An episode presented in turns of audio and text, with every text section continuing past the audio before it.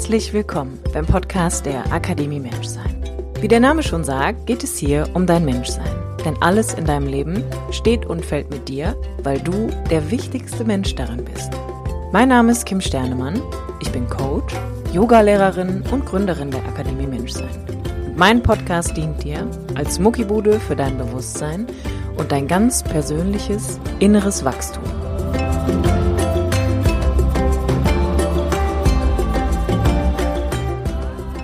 Spannend. Also ich bemerke natürlich, dass es einfach auch mit mir ganz stark in Resonanz geht und ich gerade gedacht habe, okay, wie habe ich das gemacht? Ich habe ja einfach, glaube ich, ganz intuitiv aus so einem, aus einer Neugierde heraus mit mir gearbeitet.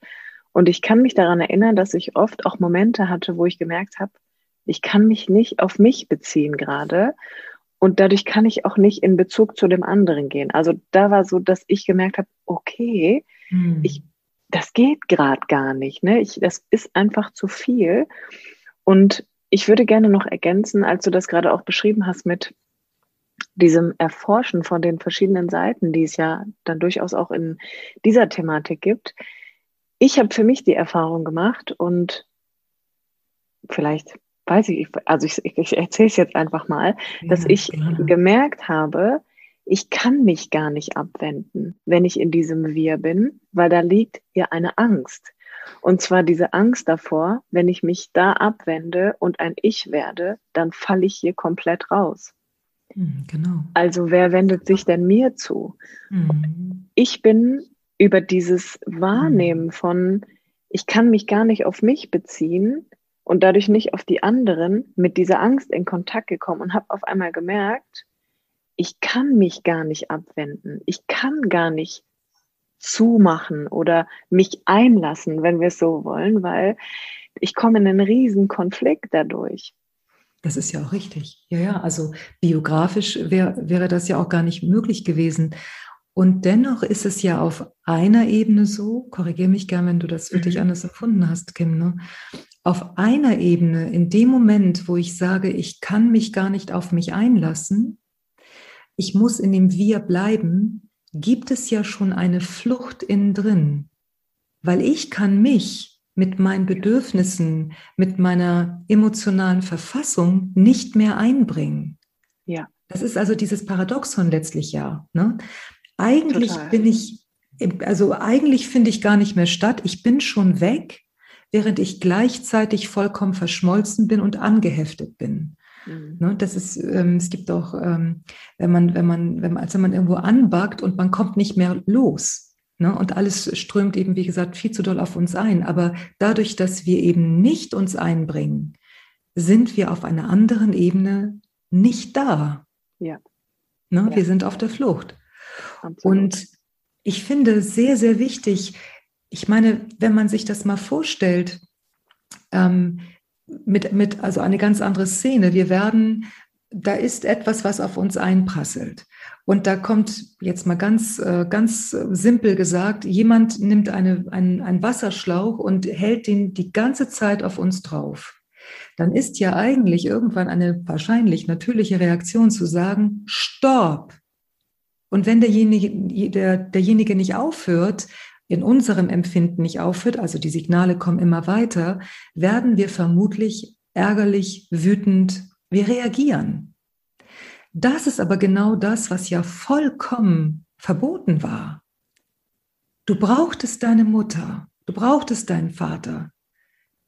Da, da bilden wir ja gerade die ganzen Kritiker aus, an dieser Stelle, an dieser Grenze, hm. dass du die Wut nicht frei äußern kannst ja. sondern sie äußert sich dann oft gegen uns in ganz anderen, auf ganz anderen Bühnen ne? oder eben auch über den Kritiker auf einer Ebene auch. Also da ist Wut im Feld und die kann nicht raus, weil Wut ist ja aus meiner Sicht eben eine, eine also kann eine ganz wertvolle Emotion sein, wenn wir das Wutpferd reiten können und es nicht uns reitet, dann, dann ist das ähm, eine ganz wunderbare abgrenzende Kraft, ein Nein. Und das ist ja aber eben in unserem Überlebensprogramm komplett verboten, wenn man so gepolt ist, bei Hochsensibilität gepolt, in diese Richtung gepolt ist oder man das aufbauen musste. Es gibt ja auch die andere Version, wo Menschen dann eine, Riesengrenze zum Ja haben. Ne?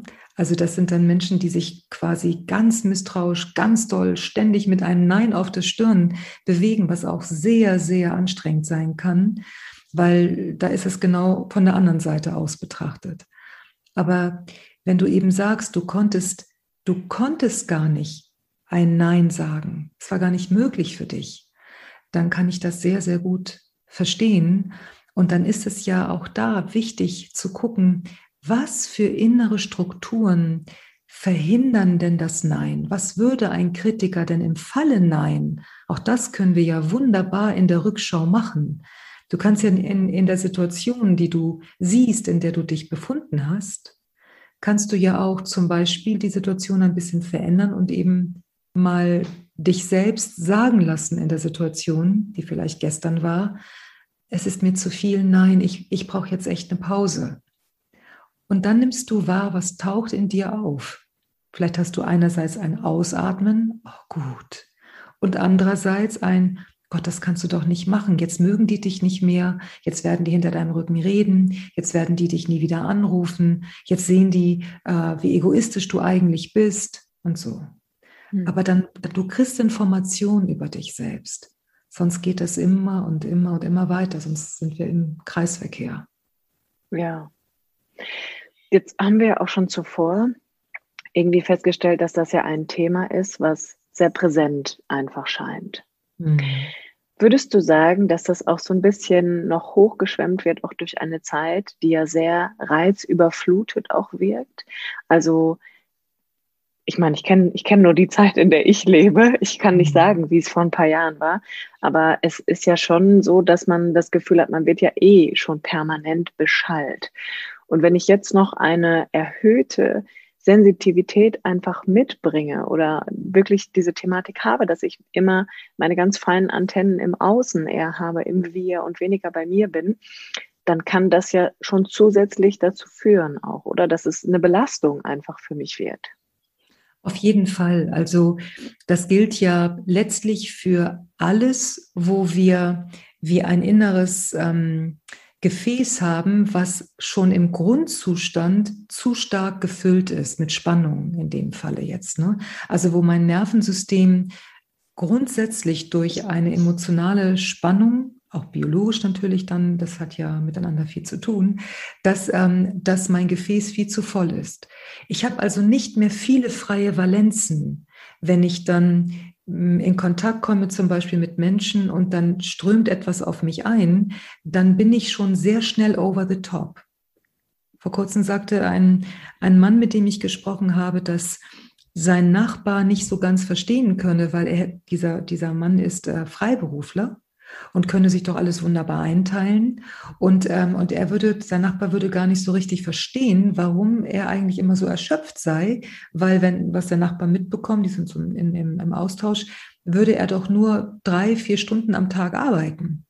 Aber für diesen Mann, dessen Nervensystem schon morgens viel zu hoch ist, ist die Beschäftigung dann mit bestimmten Aufgaben, da geht es gar nicht jetzt um Hochsensibilität, aber das kann man ja wunderbar darauf auch mit anwenden. Ne? Ähm, dieses, ähm, ich muss etwas erledigen, meine Konzentration ballen, da taucht so viel an biografisches Material auf von du musst das jetzt machen, du schaffst das nicht und so. Wir triggern uns ja oft selber tatsächlich, dass das Gefäß nach kurzer Zeit schon vollkommen überflutet ist. Und dann muss er erstmal schlafen. Mhm. Und du hast natürlich völlig recht. Wir leben in einer Gesellschaft, die ja äh, sehr, sehr leistungsorientiert ist und wo den Menschen immer weniger Ruhepausen gegönnt wird. Und wenn sie gegönnt wird, dann eigentlich nur zur Erholung, damit du danach wieder sehr gut weiter funktionieren kannst. Also wir leben in einer herausfordernden Zeit. Ich habe mich auch vor einiger Zeit mal mit einem Manager unterhalten, der sagte, er sei so wahnsinnig gestresst. Und dann haben wir so ein bisschen geredet und dann sagte er, er macht jetzt ähm, so Achtsamkeitskurse, damit er ähm, dann weniger gestresst ist. Und dann, dann habe ich ihn gefragt, was machst du denn dann mit dem, mit dem Spielraum? Also nutzt du ihn denn dann, um dich weiter, also nutzt du die Achtsamkeit, um dich weiter zu optimieren in dem Leistungsprinzip? Oder wofür nutzt du sie denn dann? Was ist denn da die Flagge, unter der dein Schiff da segelt? Und bei ihm war es ganz klar so. Er möchte mehr leisten können und nicht Burnout gehen. Sodass ich schon finde, dass wir in einer Zeit leben, die uns enorm herausfordert, eine, eine stabile Beziehung zu uns selbst zu haben, gut auf uns acht zu geben und gut abgrenzen. Wir müssen es wirklich lernen, auch gut abzugrenzen. Ähm, aber ich glaube tatsächlich, das ist zumindest meine Erfahrung, wir verlieren nirgendwo so viel an Kraft wie durch das emotionale Überlebensprogramm. Hm. Die ganze Zeit uns in diesem, was ich eingangs meinte, in dieser Einschlankung, ähm, in dieser Bewusstseinseinschlankung zu halten, in dem, wenn wir, wenn wir wieder bei der Hochsensibilität sind, in dem, wie muss ich sein, das, Punkt, Punkt, Punkt, aus unserer Kindheit, ne? ich tune mich überall ein, das ist ja nicht einfach nur, ich ströme da mal kurz rein, da ist die ganze Zeit ein, ein, ein Notprogramm läuft. Unser Auto fährt die ganze Zeit auf Hochtouren. Der Motor fährt viel zu hoch.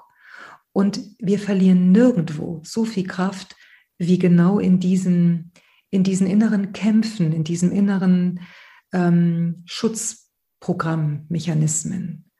Mhm. Und deshalb, ich kenne Menschen, die haben nichts zu tun den ganzen Tag und sind komplett gestresst, weil sie sich die ganze Zeit selber triggern.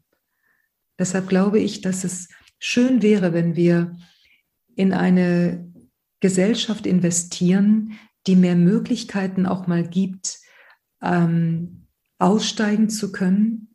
Also nicht nur auf etwas fixiert zu sein, eine Arbeit oder so, sondern die wirklich ein bisschen mehr wieder zu uns zurückführt, was ja Achtsamkeit äh, wunderbar auch kann. Mhm.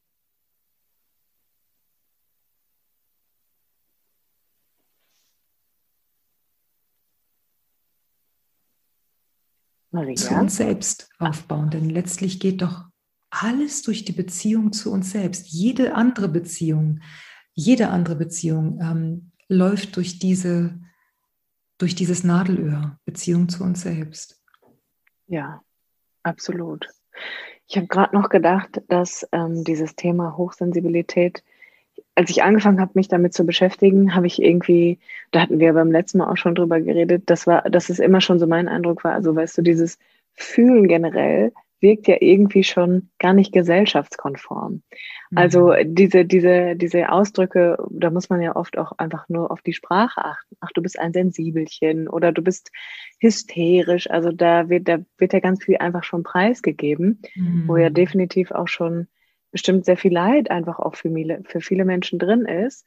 Mhm. Und dann auch noch in diese, in dieses Extrem, in diesem Extrem mhm. zu sein, also immer, immer ausgefahren zu sein. Ähm, ja, das ist manchmal, dass ich dann auch so denke, es ist eher so eine wohlwollende Kritik, die dann auch in mir aufkommt, dass ich denke, meine Güte, wir sind, wie du das auch schon sagst, wir sind eigentlich zu so, wir sind so viel mehr an, schon von vornherein irgendwie, also mhm. gefühlt. Und das ist, aus meiner Sicht, das ist, wo wir herkommen. Wir aus mhm. Empfindsamkeit mhm. und, und, und fühlen und einfach ähm, aus einer ganz anderen Ebene irgendwie. Und dann ist das schon ja auch ein steiniger Weg für sehr viele Menschen. Also gerade wenn ich ja. mich orientieren kann in dieser Hochsensibilität.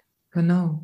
Und äh, was du gerade ansprichst, auch mit dem Fühlen, weißt du, also ähm, so viele Menschen haben ja nicht die Erfahrung machen können, dass eben sie in ihrem Fühlen einen guten Landeplatz hatten. Also oft wird, wurde ja dann, also ich kenne etliche Leute, äh, denen wurde immer wieder gesagt, sei nicht so dramatisch oder du bist zu emotional, mach nicht so ein Theater. Mhm. Diese ganzen Dinge, die wir ja von klein auf dann oft hören, oder die furchtbaren Sätze, die ja leider heute immer noch im Umgang sind, im, im, im Umlauf sind, ne? ein alter Indianer kennt keinen Schmerz und so. Also wo das dann irgendwie wo das dann, wo wir gelobt werden, wenn wir durchhalten und, und all das. Ähm, das macht es ja nicht gerade einfach für Menschen, die, die sensibel sind. Wir sind ja sensible Menschen, also die sich diese Sensibilität bewahrt haben oder sie sogar noch wesentlich weiter ausbilden mussten, dann nicht ein Empfinden zu bekommen von, ich bin ein totaler Alien. Ne? Das Rationale, ich meine, da gibt es ja auch schon zum Glück andere Strömungen, aber das Rationale ist bei uns in der Gesellschaft noch gleichgesetzt mit Erwachsen. Was ist denn daran bitte erwachsen? Also für, für mich ist, ähm, ist nicht jemand erwachsen, der sich gut kontrollieren und beherrschen kann, weil letztlich ist das für mich eine sehr kindliche, unreife Sache. Genauso wenig erwachsen ist natürlich jemand, der einfach nur durch die Gegend brüllt und seinen, seinen Emotionen hilflos ausgeliefert ist. Aber es geht doch zumindest nach meinem Empfinden bei einem Erwachsenen ähm, sein um die Flexibilität, um das Reagieren können flexibel auf Situationen. Mhm. Dass ich eben nicht meinen wachen Verstand verliere, meine Einschätzung von Situationen, aber eben auch nicht verliere, dass mein Herz berührt ist, sodass es ja eine, eine, inter, eine interne, eine Intrakommunikationsebene dann in mir gibt. Wenn das langsam kommt, dann finde ich, kann ich erst von einem erwachsenen Menschen sprechen. Wenn es eine Instanz gibt, die die Brücken bauen kann zwischen den unterschiedlichen Ebenen in uns. Sonst ist das eher, wie du gerade meintest, sonst kann es sein, dass jemand, der dann rational, analytisch unterwegs ist, den fühlenden Menschen eher belächelt. Mhm. Ja, oder andersrum genauso. Jemand, der vielleicht eine Menge fühlt, sagt vielleicht, na gut, aber du bist ja immer nur rational. Ich glaube, es geht darum, aus diesem Entweder-Oder langsam aussteigen zu können, dass wir, wir sind vielschichtige Wesen. So, ne? Ja, ja das können wir eigentlich auch nicht mehr so, das können wir nicht mehr so verweigern. das, ja. das irgendwie wollen, irgendwie will man da, oder also ich schließe mich da so ein bisschen aus, vielleicht andere auch, aber ich habe oft den Eindruck, eigentlich will man das auch nicht mehr hören. Ähm, mhm. Wir sind vielschichtige Wesen oder es gibt eine Ganzheitlichkeit und ähm, die meisten mauern sich dann doch ein, ach nein, ich bin ein Kopfmensch oder nein, ich bin ein Herzmensch. Ja. Und habe immer gedacht, naja, aber du hast doch ein Gehirn und ein Herz. Wie kannst du denn eins von beiden sein? Du bist genau. doch das gehört doch alles Beides. zu dir. Ja. ja. Und in der, in, aber eben, was eben schon ja ist, ist in der, in der jeweiligen Ich-Definition, also das Ich-Bild, was wir von uns haben, da kann es eben sein, dass jemand sagt, ich bin eher rational oder eher ähm, auf meine Gefühle gepolt. Es gibt ja auch Menschen, die werden wirklich von ihren Gefühlen dermaßen überschwemmt. Die sind, sobald sie die Augen schließen, komplett im Chaos da tut es ja auch gut, mal wirklich in eine Etage höher fahren zu können. So, ne? Ähm, aber letztlich, äh, auch da werden wir der Weite unseres Menschseins nicht gewahr oder nicht gerecht, wenn wir, wenn wir sagen, ich bin nur das oder ich bin nur das. Das ähm, ist eigentlich sehr schade. Da entgeht uns doch so viel, so viel anderes. Ja, das stimmt. Hm. Wenn wir das zusammenfassend vielleicht nochmal ähm, einmal so, auf, so ganz konkret auf den Punkt mhm. bringen. Also wenn ich mich darin wiederfinde, wenn ich mich in dieser Thematik wiederfinde, dann mhm. würdest du schon auch empfehlen, dass es schon auch darum geht, dann auch mal aus der Distanz, also aus diesem Rauszoomen, aus einer Situation, nachdem sie passiert ist, einfach mal, oder ein, also einfach mal hört sich auch immer irgendwie einfach so eingeschoben rein, deswegen streiche ich diesen Satz jetzt kurz, mhm. ja. ähm, lernt oder beginnt, in diesen inneren Dialog einzusteigen. Wäre das etwas, wo du sagen würdest, das wäre vielleicht eine Möglichkeit, ein Anfang für jemanden? Genau, ein Anfang. Also ich glaube, dass das mentale Dialogisieren letztlich nicht, ähm, dass es nicht tief genug in, in die emotionale Ebene mit ähm, ähm, hineingreifen kann oder mhm. dass wir uns auf dieser Ebene noch zu wenig auf bestimmte, in bestimmte ein Landschaften einlassen können.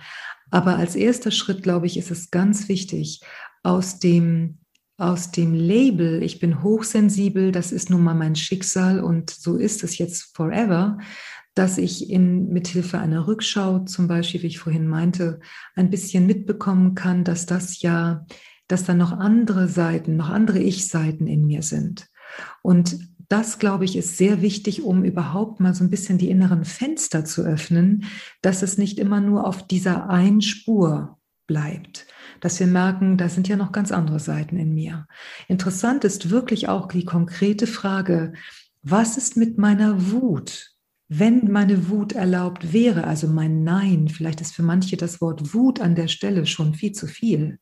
Ja, ähm, es kann ja auch weit abgespalten sein und so. Aber wenn, wenn wir in der Rückschau die Situation sehen und ähm, uns fragen, ne? als wenn wir in einem Kinofilm sitzen und da sehen wir die Person und, ähm, und ein Nachbar neben uns im Kino sitzt, würde uns vielleicht fragen, sag mal, hast du den Eindruck, dass, sie, dass die nicht mal vielleicht Nein sagen wollen würde? So, manchmal können wir ja, das ist ja das Tolle auch an unserem Bewusstsein, wir können uns mit bestimmten Was wäre wenn Fragen in eine andere Richtung ähm, eine Tür öffnen. Und wenn wir dann so ein bisschen in der, in der Rückschau gucken, wenn ein Nein erlaubt wäre, wie würde ich es dann formulieren? Das heißt nicht, dass ich das beim nächsten Mal machen muss, dass ich mich hier verpflichte, jetzt muss ich, aber überhaupt mal zu spüren, eine Einladung auszusprechen, was, was könnte es denn dann für ein Nein in der Situation geben? Mhm. Vielleicht ist es, wie gesagt, gar nicht ein das Wort Nein, sondern vielleicht wäre es ein Ruhe. Oder du bist mir viel zu viel. Das ist viel zu viele Sätze, viel zu viele Worte. Du redest ja. zu viel. Das, ist, das, das meine ich auch mit Nein. Ne? Also wo mhm. irgendeine Form von Stopp transportiert werden könnte.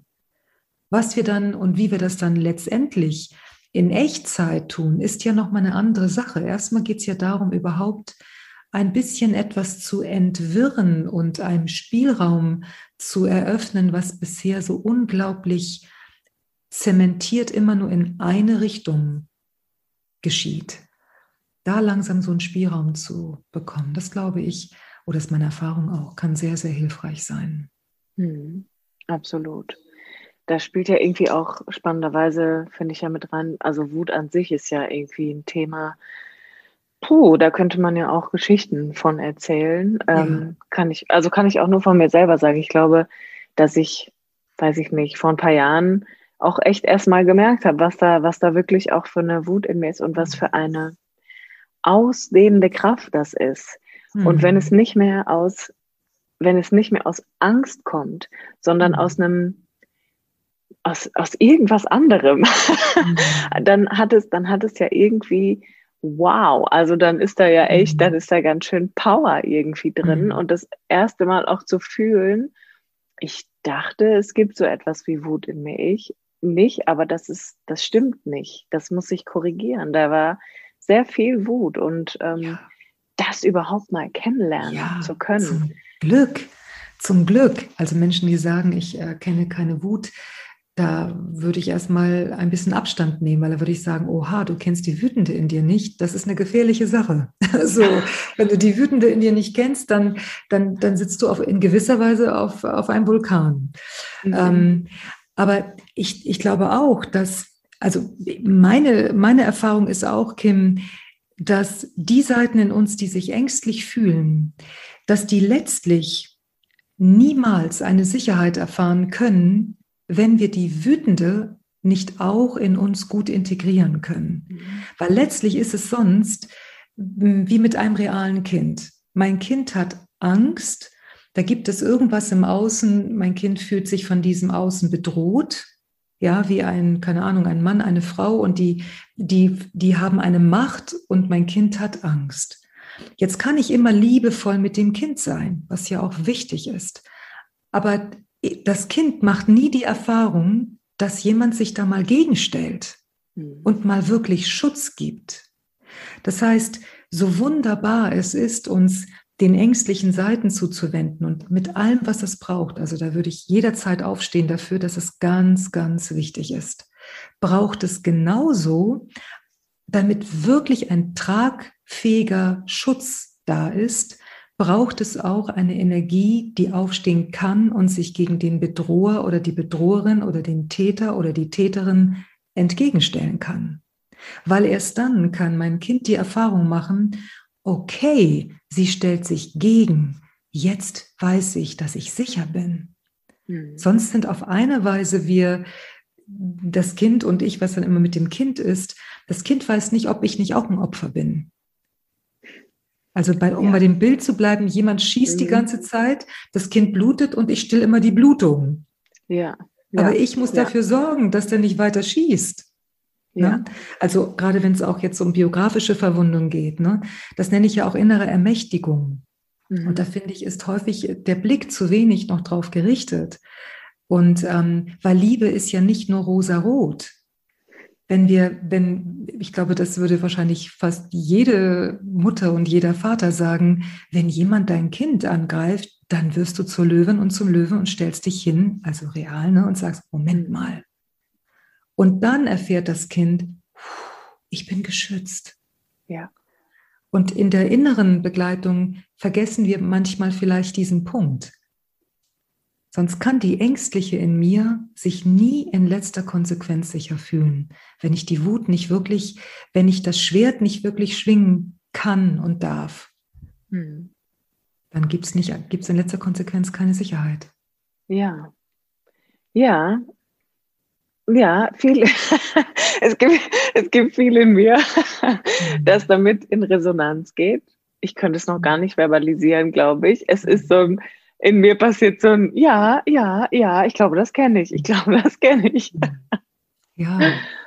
Wahnsinn. Ja. ja. Und es ist natürlich eine der verkanntesten, ähm, vielleicht sogar die verkannteste Emotion, glaube ich, weil sie so unglaublich viel Leid auch bringen kann, wenn wir das Wutpferd nicht reiten können. Ne? Und dann gibt es Kritiker in uns, die sagen, du willst doch nicht sein wie dein Vater, willst doch nicht sein wie deine Mutter. Oder du bist doch kein Deut besser als sie. Guck mal hier. Also da hängt so viel auch dran, da ist so viel dran gekoppelt. Deswegen braucht es da eine sehr feinmaschige, achtsame Begleitung. Aber es ist ganz wichtig, ne, wie ich vorhin meinte, und also es kann kein Ja geben, auch zum Leben kein Ja geben, wenn du nicht auch Nein sagen kannst ja. und darfst. Ne? Absolut. Was würdest du vielleicht auch so abschließend, ähm, gibt es irgendetwas, womit du das abrunden wollen würdest? Also ich könnte dir noch 55 weitere Fragen stellen, aber es würde wahrscheinlich das eine Thema so ein bisschen auseinandernehmen. Ja. Deswegen würde ich sagen, vielleicht behandelt man das separat. Genau. Aber was wäre vielleicht von deiner Seite noch etwas, um das so einfach mit dem Bezug nimmt zu dem Thema Hochsensibilität mhm. abzuschließen?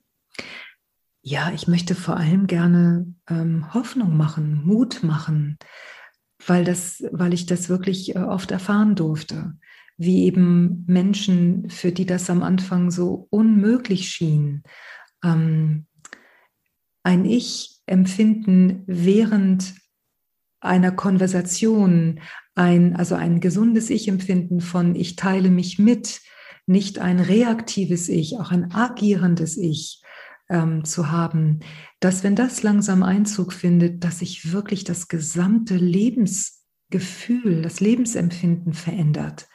Es ist wirklich enorm anstrengend, auf einem Planeten zu sein, wo Menschen sind, wenn wir mit Menschen die ganze Zeit auf einer Ebene ähm, diese als Feind erleben. Das ist wahnsinnig anstrengend und ich möchte ganz viel Mut machen. Dabei muss es nicht bleiben da wartet etwas auf dich. Das ist nicht in Stein gemeißelt, das ist nicht genetisch äh, vorgegeben und jetzt äh, musst du damit irgendwie klarkommen. Nein, das ist die, die Quelle ist eine Verletzung. Du kannst diese Verletzung, du kannst sie, du kannst ihr begegnen, du kannst beginnen, dich um dich an dieser Stelle zu kümmern. Und dann steht dir ein unglaublich wertvolles Instrument an Feinsinnigkeit zur Verfügung. Aber du bist dann nicht nur reagierend, du bist agierend. Und das ist eine ganz, ganz andere Art zu leben. Also ich möchte sehr viel Mut machen, dass Menschen sich nicht da, dass sie nicht das Empfinden haben, so muss es jetzt auf ewig bleiben. Ich bin gehandicapt.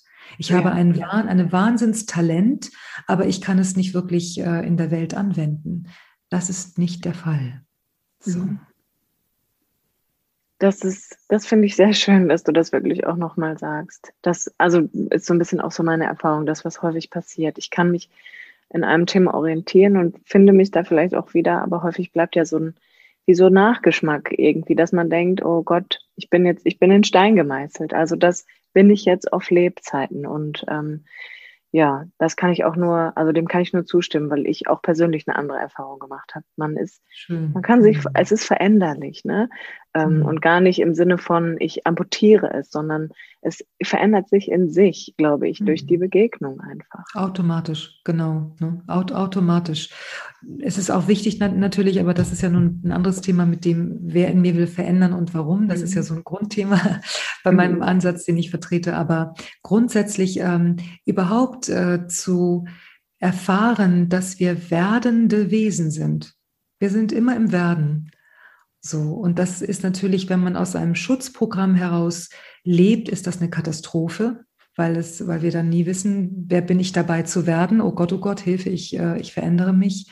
Da ist Veränderung eben mit Gefahr, das Gefahr oft dran gekoppelt an der Vorstellung, also aus unserer Kindheit heraus eben nicht, oh, das wird gut, sondern oh Gott, das wird schlecht, so, weil wir eben so oft so unsicher waren. Aber wenn man da langsam eben sich ähm, selbst annähern kann, dann ist das eben etwas, wo wir stetig weiter uns entfalten. Nicht in einem verklärten Sinne. Ich sage immer und immer wieder, an einem Heilungsweg ist nichts Verklärtes. Das ist nichts für Feiglinge, kann man immer wieder sagen, ähm, weil du läufst durch steinige Landschaften. Ein Heilungsweg tut zuweilen sehr weh, aber es lohnt sich so sehr. Du kommst aus einem tiefen äh, Ohnmachtsempfinden, aus einer Hilflosigkeit, langsam raus. Du beginnst selber dein Leben ähm, letztlich ja überhaupt erstmal zu leben. Du wirst nicht gelebt von irgendwelchen Umständen, du beginnst zu leben. So, ne? Ja. ja. Sehr, sehr schön. Ich glaube, das würde ich gerne einfach so abschließend stehen lassen und würde mich an dieser Stelle einfach für dich bedanken, bei, bei dir bedanken für, für deine Antworten und auch ähm, für, für deine Haltung Bezug nimmt zu dem Thema und auch deine Erklärung. Ich glaube, dass das bestimmt für viele Menschen wirklich sehr hilfreich sein kann. Das würde mich sehr freuen. Danke auch. Vielen Dank. Vielen Dank. Vielen Dank, liebe Maria. Danke sehr.